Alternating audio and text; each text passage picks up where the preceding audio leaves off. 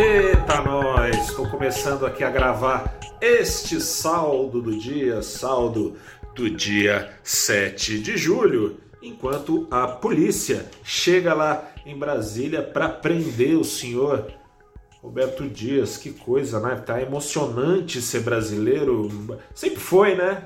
Mudam só os atores, é sempre emocionante. Estamos nestes dias emocionantes da história Infelizmente, as emoções não são exatamente positivas. Mas se eu gravo este saldo do dia depois deste evento, o pregão aqui no Brasil de 7 de julho aconteceu antes disso e se sobrepuseram aos riscos políticos que vinham atormentando os mercados, balançando os ativos aqui no Brasil, se sobrepuseram os resultados positivos esperados para a economia brasileira. Hoje saiu dado do varejo, confirmando que se espera que a economia retome a normalidade, apesar da pandemia ainda não ter acabado, mas as coisas tendem a ficar ainda melhores quando a vacinação de fato tiver ocorrido para toda a população. O varejo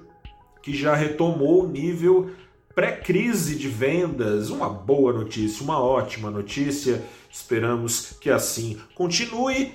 Investidores parecem esperar também o Ibovespa hoje, investidores buscando os descontos que foram dados nos últimos dias. Ibovespa subiu mais de 1,5%, estava na altura dos 125 mil, retomou a faixa dos 127 mil pontos. Mas, como ninguém é bobo nem nada, o dólar, embora tenha reduzido o passo, e já te falo a razão, a partir das 15 horas aqui no Brasil, ainda assim, fechou em alta, fechou em alta de mais de 0,5%, de 0,59% aos R$ 5,23 desde o dia 24 de junho, quando tocou aquele patamar de R$ 4,90, de lá para cá praticamente só faz subir a moeda americana, só faz subir a tensão política. 6,5% de alta acumulada em pouco tempo, é muita coisa para pouco tempo. Aliás, o ministro Paulo Guedes falou sobre isso. Segundo ele, era para o dólar estar tá mais baixo, não fosse o que ele chamou de ferocidade política. É, ele não falou que os ruídos são em virtude do governo que ele ocupa. Falou que é muito ruído, que o investidor estrangeiro olha para o Brasil, coisa e tal, e exige mais prêmio. Esse investidor estrangeiro exigindo prêmio de risco maior para botar dinheiro no Brasil. Veja só, né? Nem parece que a polícia acabou de entrar no Congresso para prender o cara que negociava vacinas pelo governo. Nem parece, né? Enfim. Dólar segue subindo, a tensão não está totalmente tirada do radar, mas também não está tirado o bom fundamento oferecido e esperado pelas empresas listadas aqui no Brasil hoje. Varejo, como eu disse, trazendo boas notícias, varejistas subiram. Subiram não só por causa desse número do varejo. O governo ontem não fez preço, hoje fez. O governo anunciou que 100% do, dos correios né, vão ser vendidos varejistas, principalmente aquelas do e-commerce que tem boa parte das suas operações dedicada, uh, dedicadas à logística e empresas de logística, com destaque a Rumo, por exemplo, entre as varejistas com destaque B2W e Magazine Luiza, essas empresas são especuladas no mercado, especuladas, hein? Não tem nada de concreto, especuladas como potenciais compradoras dos Correios. Subiram ocuparam o espaço da maior parte, o espaço dos ganhos, que foi ocupado por praticamente todas as ações do Ibovespa, ações do Ibovespa que mudaram quase da água para o vinho, né, de ontem para hoje. Ontem as exceções eram três no campo das altas, hoje eram sete no campo das perdas, entre 84 ações, ou seja, quase todo mundo subiu e subiu que subiu.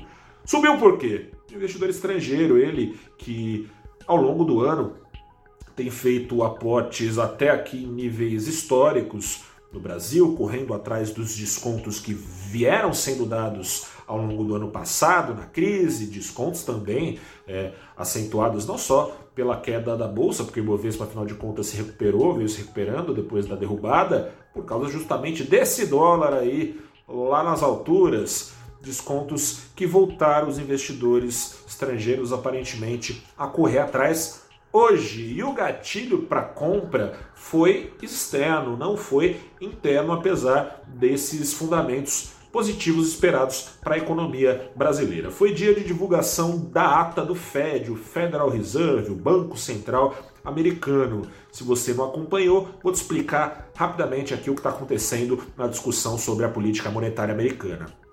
No dia 16, no mesmo dia que subiu a Selic aqui no Brasil, não subiram os juros americanos, mas foi antecipado o planejamento para que esses juros subam, saindo do patamar zero. Não mais seria em 2024, seria em 2023, e antes disso, existe a expectativa de que comecem a ser retiradas as injeções monetárias, ou seja, os dólares na base de 120 bilhões por mês, bilhão com B de bola, bilhões injetados uh, com a recompra de títulos, de títulos e que tem essa dinheirama então escorrido preferencialmente às bolsas, proporcionando recordes e preços que não devem se manter nesses patamares quando a festa acabar. Se a festa vai acabar mais cedo, o investidor fica ressabiado. E investidores vinham antevendo que nas próximas reuniões essa festa, esse fim de festa, fosse ainda mais antecipado pelo Fed. Jerome Powell, presidente do Fed, nos últimos dias veio tentando colocar panos quentes e ficou a dúvida: que Fed é esse? Está preocupado mais com a inflação ou segue aí meio relaxado, achando que é temporária? A ata mostrou que a maior parte dos membros do Fed, embora discutam já a retirada dessas uh, injeções monetárias, a maior parte dos membros do Fed segue considerando a inflação temporária, uma inflação que sim seguirá uh, mais aquecida por mais tempo, talvez até mais tempo do que se esperava, mas que passará a partir do momento que a economia mundial, economia como um todo no planeta, reequilibrar oferta e demanda. A oferta segue reduzida para o tamanho da demanda, faltam peças em várias cadeias de produção, preços mais aquecidos, é, cadeias de produção agrícola, por exemplo, cadeia de produção industrial. Isso tudo colabora para a alta de preços que passará de acordo com os membros do Fed, portanto, anteviu o mercado água nas teses de antecipação maior ainda do fim de estímulos. Com isso, o apetite voltou. Vamos ver, uh, polícia na CPI, vamos ver se se mantém amanhã. Fico por aqui, eu sou o repórter Gustavo Ferreira. Se a CPI está acontecendo é porque tem uma pandemia e ela não acabou. Se cuide aí. Do outro lado, está chegando se ainda não chegou a vacina no meu braço. Ao que tudo indica agora, é dia 28. Vamos ver se não antecipa mais. Antecipa mais, por favor. Grande abraço, até a próxima e tchau.